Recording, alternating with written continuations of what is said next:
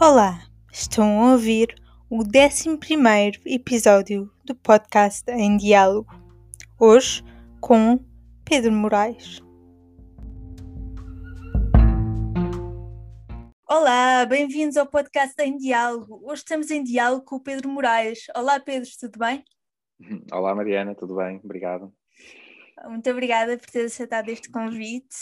Uh, tu és psicólogo clínico e coordenador uh, de projeto na Associação Abraço, que tem como objetivo dar apoio a pessoas infectadas e afetadas pelo VIH-Sida e aumentar a consciencialização sobre estas condições em prol de uma sociedade mais justa e igualitária. De acordo com as Nações Unidas, 38 milhões de pessoas viviam com VIH em 2019. Isto é quase o quádruplo da população portuguesa. No entanto, ainda há medo e desconhecimento sobre este vírus e o impacto que tem nas pessoas infectadas. Então eu queria começar por te perguntar o que é o VIH e a SIDA e qual é a diferença entre eles? Olha, muito boa questão, Mariana, obrigado.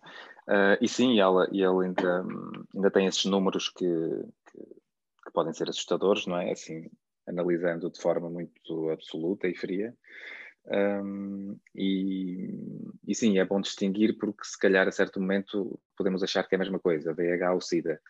E também para ser muito prático, uh, realmente o VIH é, é a infecção do, pelo, pelo vírus da imuno, imunodeficiência humana. Uh, o estado SIDA é um estado, um, a SIDA não é a mesma coisa, a SIDA é o último estado, o estado onde não queremos que ninguém chegue, que é infectado por VIH. Ou seja, e para definir este estado, que também já ficará claro, um, é quando surge a chamada primeira doença oportunista, ou seja, a doença que uh, surgiu pela presença de, de, do, vírus, do, do, vírus VIH um, e passamos para esse estadio SIDA. Ok. Um, existem muitos mitos sobre a transmissão do VIH. Afinal, uhum. como é que este vírus se transmite? Hum. Olha, ele trans, transmite-se essencialmente de três, quatro formas e enumerando-as fica mais claro quantos são. Um, realmente a, a, relação sexual desprotegida e provavelmente depois poderá haver aqui dúvidas específicas, como é que é o sexo oral, sexo anal, sexo vaginal, o que seja, mas numa, numa relação sexual desprotegida uh, existe o risco de infecção, um, existe também o risco de infecção um, em, em não quer dizer endovenosa, mas realmente na, na partilha de, material, de material uh, cortante ou perfurante, por isso é que aqui as partilhas das seringas foram em tempos uh, causadora de grande transmissão. Um, e também a transmissão uh, mãe-filho, chama-se a transmissão vertical, que é realmente um, mães que possam estar infectadas e que não tenham conhecimento do seu estado serológico, transmitem para o filho uh, a infecção pegando uh, na primeira maneira de transmissão que disseste, portanto, disseste que um, o VIH é transmitido uh, pelas relações sexuais não protegidas. Portanto, aqui estamos a falar em relações heterossexuais, homossexuais, e estamos a falar aqui em práticas sexuais, seja sexo vaginal, anal, oral, todas estas uhum. práticas são arriscadas? Uhum. Sim, um, e sim, pode sendo, sendo este, começando por essa premissa geral, que qualquer prática sexual desprotegida uh, tem risco de transmissão de VIH, uh, mas claro, uh, elas depois variam o, o, nível de risco entre elas. Começando na, na, que tem menos risco é o sexo oral. Uh, há, cientificamente, está comprovado que na, na presença, por exemplo, do esperma se uma pessoa estiver infectada uh, no esperma, há carga vírica uh, suficiente para poder infectar outra pessoa no sexo oral. Um, mas realmente há muito, uh, por exemplo, até no nosso país não temos tido casos há bastante anos que se consiga perceber ou que tenha sido exclusivamente por sexo oral desprotegido. O sexo oral desprotegido tem, tem muita maior probabilidade para outras infecções, como sífilis, gonorreias, uh, do que propriamente para o VIH não é um vírus que, que, tenha grande risco aí, mas ele existe e é preciso passar essa informação também, apesar de ser curto. Onde há maior risco é nas práticas sexuais desprotegidas de penetração, seja vaginal ou anal. E aí sim, uh, na comunidade tanto homossexual como, como heterossexual existem uh, práticas uh, sexuais com penetração se essas mesmas forem desprotegidas e o vírus estiver presente em alguma das pessoas, há aí uma grande probabilidade de transmissão. Sim. Durante uh, algum tempo havia uma ideia errada de que o VIH e, hum, e a SIDA eram exclusivos da população homossexual. Este uhum. não é, esta não é a realidade, certo? Uhum. Não, realmente uh, ainda há essa associação, uh, uh, erradamente neste momento, uh, mas com a sua lógica. Ou seja, essa associação foi feita uh, quando o VIH apareceu, cerca, se não me engano, foi em 83 que ele foi identificado. Claro que ele já devia andar por aí, mas quando ele foi identificado e monitorizado, ou seja, começado a perceber em que pessoas é que estavam e em que práticas é que, é que esta transmissão ocorria, um, começou-se a verificar que foi na comunidade homossexual homem, um, na comunidade gay, que houve um, uma grande taxa de incidência, numa altura em que se começou a descobrir, ainda nem sabia muito bem como é que se transmitia o vírus, uh, e depois foi-se descobrindo, e realmente esta comunidade, por características específicas que, que, que, esta comunidade tem nas suas práticas e nas suas vivências, acabaram por uh, transmitir muito a infecção uh, nessa comunidade. Que também, como nós sabemos, e basta vermos filmes e afins, é? é uma comunidade que uma das características que tem é ser uma comunidade muito coesa, muito ativista, que defende, que se protege mutuamente, que é isso que acho que são as características boas de uma comunidade, eh, e que acabou, quando percebeu como é que isto se transmitia, por uh, fazer intervenções uh, muito, muito ativas para, para reduzir esses números e conseguiu brutalmente. Um, por isso foi uma doença que sim, lembro uma altura que, que, até se chamava, eu ia para os jornais a dizer doença gay, não é? VIH apareceu e foi logo conotado com, uma, com a doença gay. Um, e isto até por, por, duas questões muito, muito básicas, eh, Mariana, que mesmo nessa fase que, uh, não era por. Uh, normalmente associa-se isto a um estigma de, de, promiscuidade ou da comunidade gay ser assim muito mais libertina ou, não é? ou o que quer que seja. Uh, e não se trata disso, essencialmente trata-se que pela sua prática uh, de relação anal, na comunidade homem, uh, uhum. relação sexual ser anal, um, há mais probabilidade só por aí de haver infecção, quando é desprotegida, e há muito mais relação desprotegida pelo simples facto de não haver possibilidade de gravidez. É? E aqui é que está provavelmente um dos maiores fatores de desproteção para essa comunidade. Uh, até pela comparação contrária. Nós fazemos, e já existem, uh, estudos que avaliam na, na, na, população heterossexual, heteronormativa, o que quiser chamar, porque é que existe a utilização de preservativo e cerca de 80% uh, realmente refere que utiliza o preservativo para evitar gravidez e não para evitar ISTs ou VIH. Quando este fator de proteção não existe na comunidade homossexual, claro que ficam mais vulneráveis nesse sentido. Certo. Faz sentido. Uh, então, voltando aqui um bocadinho atrás, como é que nos podemos proteger do VIH? Olha, Maria, felizmente neste momento há várias, há várias tecnologias de prevenção, chamamos de tecnologias ou estratégias eh, de prevenção eficazes, altamente eficazes. É? A mais básica, que é que existe há mais tempo, é a utilização de, de preservativo. Pronto, essa é que existe e que continuará a existir. E depois cada uma com grau e, e, é bom para cada pessoa também que nos ouça ou que, ou que pense ou que possa, e que possa começar a avaliar como é que eu, eh, que tenho esta prática, que tenho este estilo de vida, tenho este tipo de, de, de, perfil, como é que eu me protejo, não é? Porque é diferente e é bom que exista esta, esta, esta avaliação pessoal, porque tem que ser pessoal, não é? Não, eu digo, não há fórmulas que resultem para toda a gente e nós queremos que as pessoas uh, sejam livres e sintam uh, e, e, vivam a sua sexualidade de forma livre e prazerosa e que dentro dela, como é óbvio, pensem, pensem em como se prevenir. É? Um, por isso, neste momento existe, como, é, como eu dizia, o, o, preservativo, temos a realização de testes, uh, de testes rápidos que a, que a Abraço e outras ONGs disponibilizam para o VIH, ou testes laboratoriais, como as, como as pessoas bem entenderem, que basicamente são eficazes para um, relações consideradas um, estáveis, ou seja, eu tenho uma parceira um parceiro que, que sei que vou, que estou a criar uma relação e que vai ser uma parceira ou parceira sexual nos próximos tempos, podemos fazer um, os dois o teste, se houver essa confiança, vamos fazer o teste e, ok, estamos os dois negativos, podemos nos comprometer entre os dois a, a não usar preservativo na nossa relação, sabendo que isto é uma relação de confiança e que se houver outros parceiros fora, nos protegemos. Pronto, isto é, são formas de, de nos podermos ir protegendo sem ser muito rígidos e tentar dizer a toda a gente apenas e só, que eu acho que também é muito limitativo, utiliza preservativo, não é? é. Se assim fosse, já não havia VIH há muito tempo, porque toda a gente sabe como é que se proteger dessa forma, não é? Uh, e depois temos os mais recentes, Mariana, e as mais, as que me surgem mais úteis, provavelmente, é, uh, primeiro, um, saber que o tratamento para o VIH foi das maiores evoluções nesta área uh, e que desde 2015 foi comprovado que indetetável é igual a intransmissível. Isto é, é um marco de viragem na área do VIH, que é se alguém é infectado com VIH, inicia tratamento atempado, atinge naturalmente uma chamada carga vírica indetetável, eh, mesmo em relações protegidas, essa pessoa passa a não ter carga suficiente para transmitir o vírus.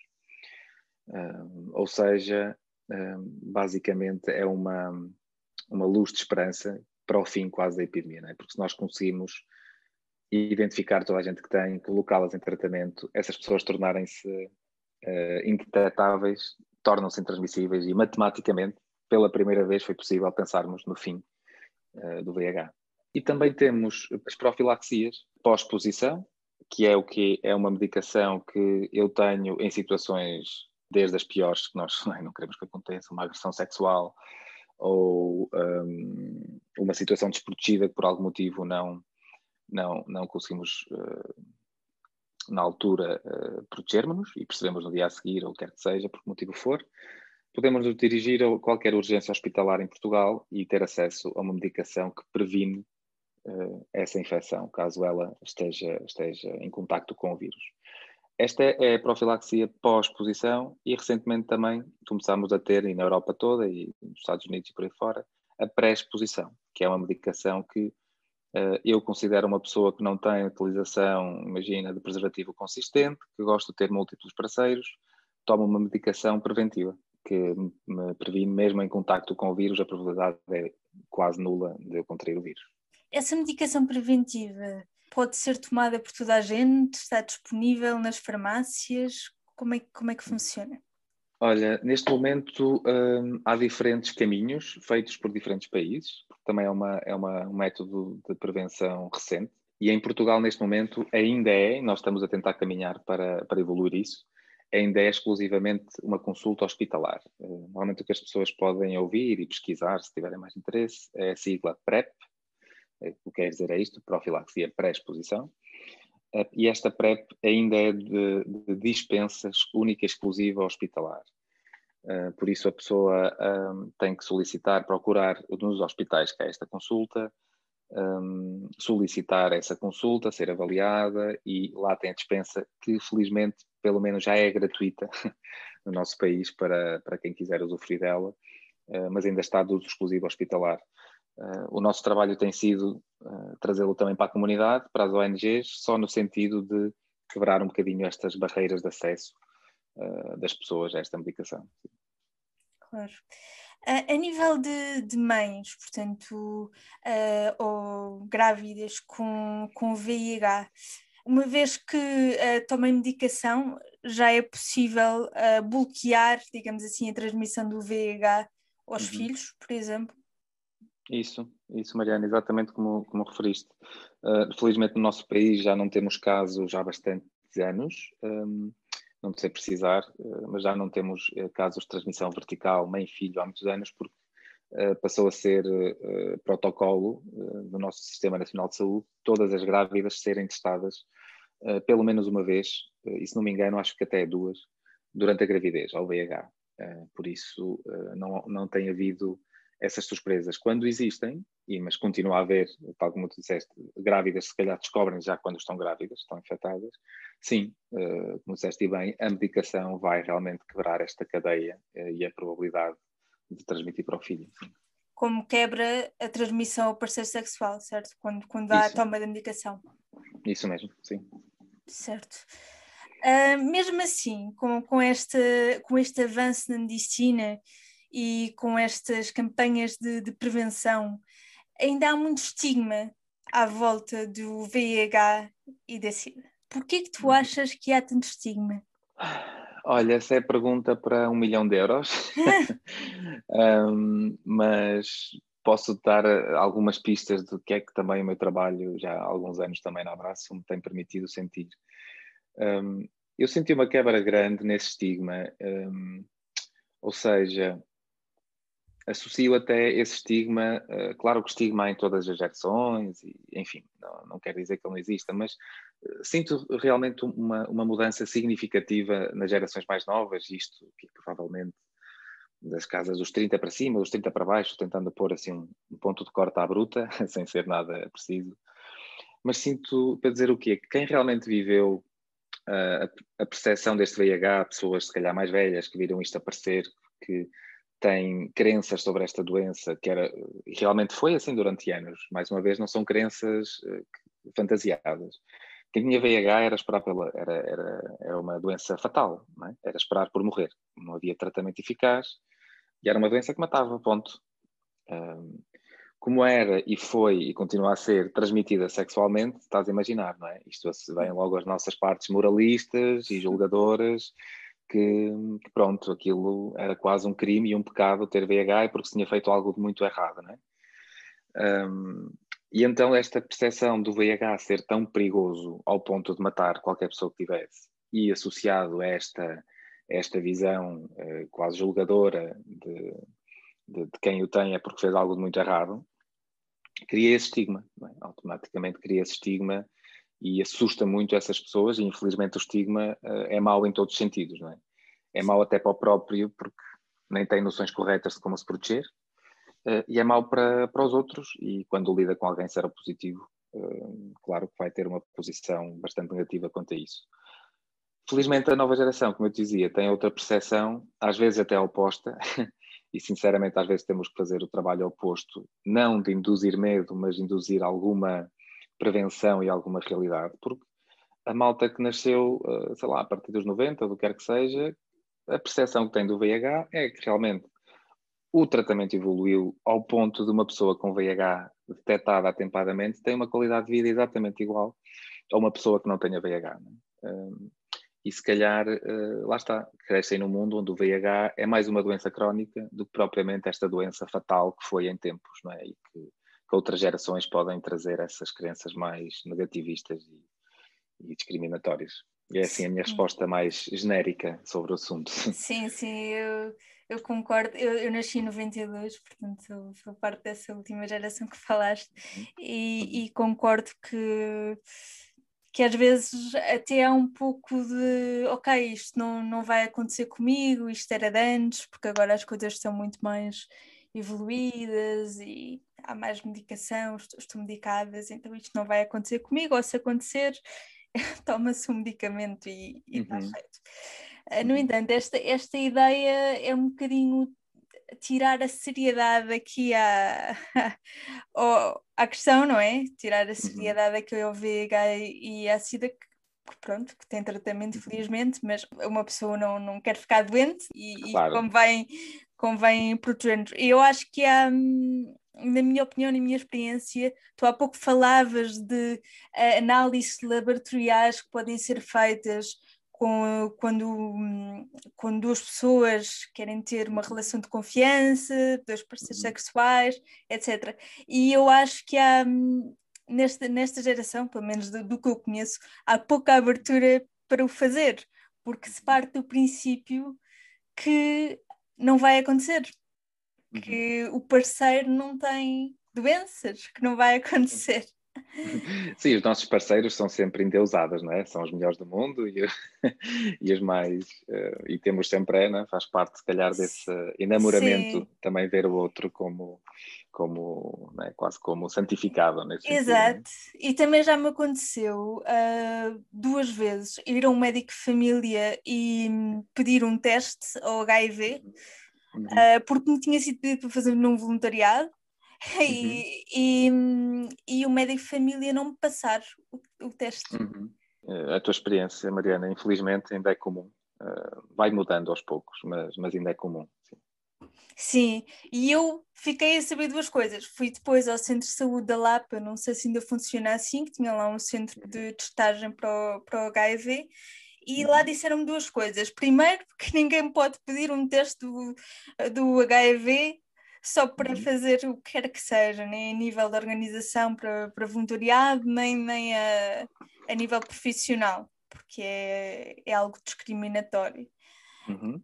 E a segunda coisa uh, que, que, que, me disseram é que toda a gente tem o direito de ser testado quando, uhum. quando pede. Sim. Portanto, não há, não há motivo para alguém ir ao médico e ser recusado uh, ser feito o teste. Sim, sim.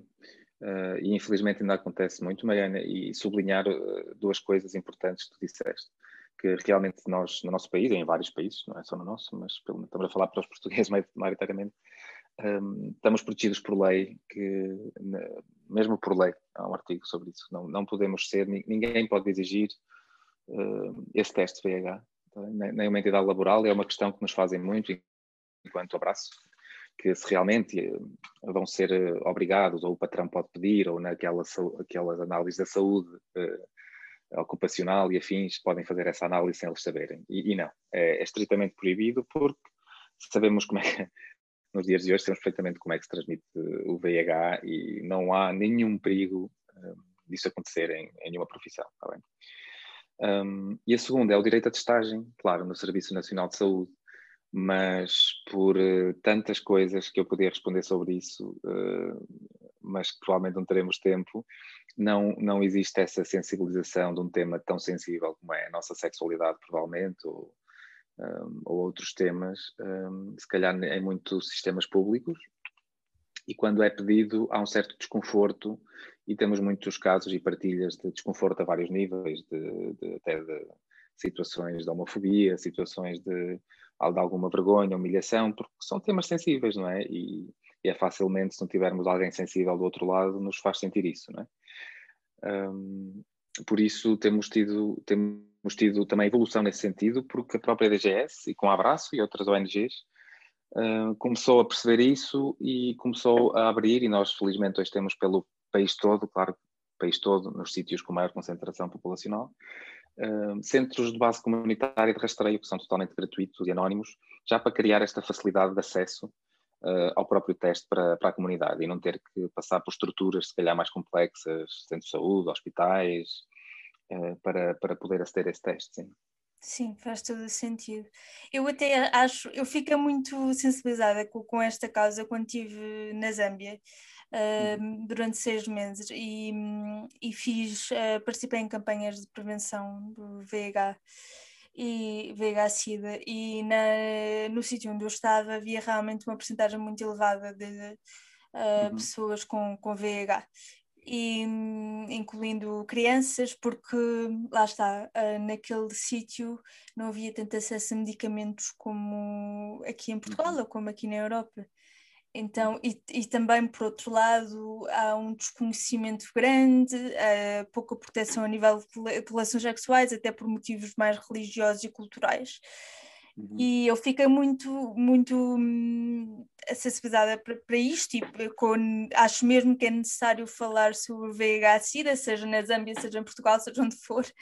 E eu até acho que uh, devia fazer parte das análises de rotina e, e, a segunda situação que eu te queria contar, falei há pouco que tinha duas, é que eu já pedi a análise do HIV de rotina e o médico, era o outro médico, ficou a olhar para mim como se eu fosse uma pessoa bastante estranha. Isso. E perguntou-me, então, mas afinal, que comportamentos de risco é que teves? O que é que tu achas da opção de, de pedirmos o teste do VIH como teste de rotina?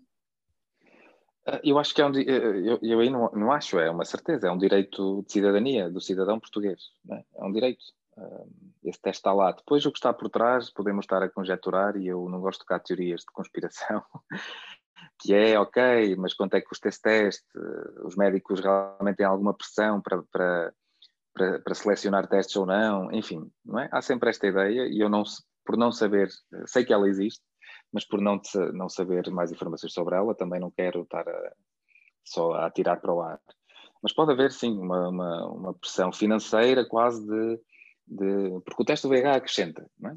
Seja lá qual for, o VIH acrescenta custo a uma análise, não é? Sim. E de repente pode haver alguma gestão financeira também por trás que queira uh, afunilar ou, ou, melhorar esta, esta triagem de quem é que tem que fazer o teste. É? Um, e depois há esta situação, porque realmente eu acho que, hum, como em tudo na vida, Mariana, um, uh, o conhecimento, e, e, e falámos um bocadinho antes de iniciar a gravação, o conhecimento uh, traz muita coisa, mas há outras tantas que não traz, não é? E, Sim. E, um, e uma delas é, é, é, sensibilidade a certos temas, é, é a humanidade, um, é a compreensão, e, e, realmente, ok, temos ali uma estrutura que, não só criticando, mas também compreendendo, que está habituada a lidar, é uma estrutura familiar, com, com certos temas, e quando sai um bocadinho uh, do seu, da sua zona de conforto, pode haver muito esse tipo de reações. De, então, o que é que andas a fazer para pedir isto? e claro que eu estou a exagerar, não é? Mas a caricatura, é, é um fazer assim. uma caricatura. Mas nós sentimos-nos assim. Um, que seja, é isso, esse, esse, olhar, mas o que é que andas a fazer? Mas porquê é que queres fazer o teste? Um, e pronto, e, e realmente isso, um, isso, isso não, é, não é nada positivo, porque sabemos a vantagem de testar toda a gente e, e às vezes forem preciso, quando, como, exatamente como tu falaste. Não é? Sim. Falando aqui da Abraço, quais são os projetos que têm agora em curso? Oh, Mariana, nós temos, a Abraço já, já, já está uma, uma jovem adulta de 27 uhum. anos, um, e foi se adaptando ao longo do, não é, desta, de, também da realidade do VIH e, do que, e, da necessidade das pessoas que viviam com ele. Um, e, e, neste momento ela mantém alguns, alguns serviços de origem, por assim dizer, adaptados à realidade hoje e foi crescendo uh, e adaptando novos projetos e, e novos serviços. Nós temos uma grande intervenção que é a nossa missão principal, não é? Apoiar as pessoas infectadas e afetadas, Uh, por isso temos uh, em Porto, Lisboa e Funchal uh, três delegações e que tem por grosso modo dois, dois, dois, duas grandes valências, que está por ser o apoio psicossocial e, e, e até o apoio domiciliário a pessoas infectadas e suas famílias. e aqui o apoio, lá está, pode variar muito e, e varia de, de, de necessidades, de, do utente para utente. E depois também nos últimos tempos começámos a ver crescer uh, o que eu te falava há pouco, realmente estes centros de testagem, estes centros comunitários de rastreio, que felizmente neste momento uh, já temos Braga, Porto, Aveiro, Lisboa e Funchal. Porque sabemos com esta evolução também que falávamos também há pouco da, da medicação, que eh, temos que testar o máximo de pessoas possíveis e para o fazer temos que quebrar estas barreiras também que ainda agora falávamos e tornar isto o mais acessível possível às pessoas. Para que realmente quem uh, tenha sido infectado se possa tratar o mais rápido possível, melhore a sua qualidade de vida ao máximo e pare de ser uma, cadeia de transmissão para outros.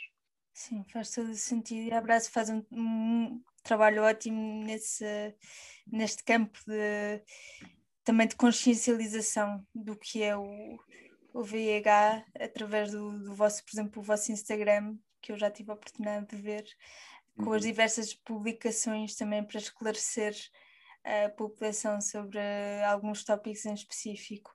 Uma coisa que eu te queria perguntar um, é o seguinte: tu achas que a representação que existe nos filmes e nas séries de pessoas infectadas com VIH afeta a percepção que as pessoas têm de pessoas reais infectadas com VIH? Quer dizer, tu conheces aqueles filmes, uh, agora não, não me vêm os nomes à cabeça, mas há com certeza filmes até mais antigos em que há o personagem que tem a VIH e depois o personagem acaba por infelizmente falecer uhum. e esse género de mensagens. Uhum. Ah, sim, é assim, Mariana, nós sabemos que o cinema tem que vender e o cinema para vender tem que chocar, se começarmos por aí. Um, e para chocar realmente uh, e trazer esta, esse impacto, uh, teremos que voltar àqueles tempos primórdios do VIH, onde era realmente uma doença fatal, que foi bastante chocante para muita gente é? e, e, difícil. Uh, e se calhar, sim, o que nós temos hoje em dia, hoje em dia, ou desde sempre, ainda continuamos a ter o grosso dos filmes e das séries a representar essa fase mais, mais dramática, por assim dizer, não é? E que está longe de representar uh, o que é o VIH hoje. É? Felizmente começamos a ver outra, também nem, nem, tudo é mau, longe de eu estar a dizer isso. Um, começamos a ver, às vezes, personagens, não tem que ser uh, filmes diretamente relacionados. Aliás, eu, se não me engano, eu não sou muito bom em novelas, mas lembro-me de alguém partilhar e eu, e eu depois de espreitar uma novela portuguesa há pouco tempo. Teve uma personagem com VIH e foi super bem retratado o, processo. Ou seja, começam-se a ver uh, também essas mudanças, o que é bom uh, na, nos filmes, nas séries, no que seja, em comunicarem para a população do que é a nova realidade do VIH. Né? Isso também é bom. Ainda bem, ainda bem. É um Sim. sinal positivo. Última pergunta aqui: como é que os nossos ouvintes podem saber mais sobre a Abraço, os testes e as restantes iniciativas da Associação Abraço? Olha, neste momento, uh, se calhar a via mais direta, e porque está toda a gente uh, refém do, do, Instagram, não é? Estamos Isso. todos. um, uhum. temos um Instagram, como disseste, que, que, que, temos apostado muito e valorizado e percebido, e percebido esse retorno, por isso está lá muita informação já por si só. Uh, se procurarem por abraço, encontram facilmente, não é preciso grande pesquisa. e também o nosso site, www.abraco.pt também tem lá uma, uma boa caracterização do que é abraço, em contexto até histórico, se alguém tiver mais curiosidade, em contexto de que projetos é que estão a funcionar, serviços, uh, zona, uh, centros de rastreio, os contactos dos mesmos, uh, formas de também se voluntariar ou ajudar a abraço de outra forma. Sim, o nosso site e Instagram estão bastante atualizados e com informação que, que as pessoas provavelmente precisarão se tiverem assim, essa curiosidade. Ótimo, sigam aqui a Associação Abraço e vejam o site para consultar mais informações sobre o VIH-Sida e também para quebrar estes estigmas que há pouco falamos. Olha, Pedro, muito obrigada pelo teu tempo, foi uma conversa muito boa, gostei muito de falar contigo e desejo as melhores felicidades para ti e para, para a Associação Abraço. Obrigado, Mariana, e, e, em nome da Abraço agradecer, como é óbvio, uh, o teu convite e dar-te os parabéns pelo, pelo teu podcast, que tem trazido tantas coisas de boa e vai continuar a trazer, de certeza. Por isso, também parabéns para ti. Obrigada, Pedro, e obrigada a todos que estão desse lado, e até o próximo episódio. Se gostaste deste episódio, segue Podcast em Diálogo no Instagram, Facebook e LinkedIn divulga e não hesites em deixar o teu comentário. Obrigada!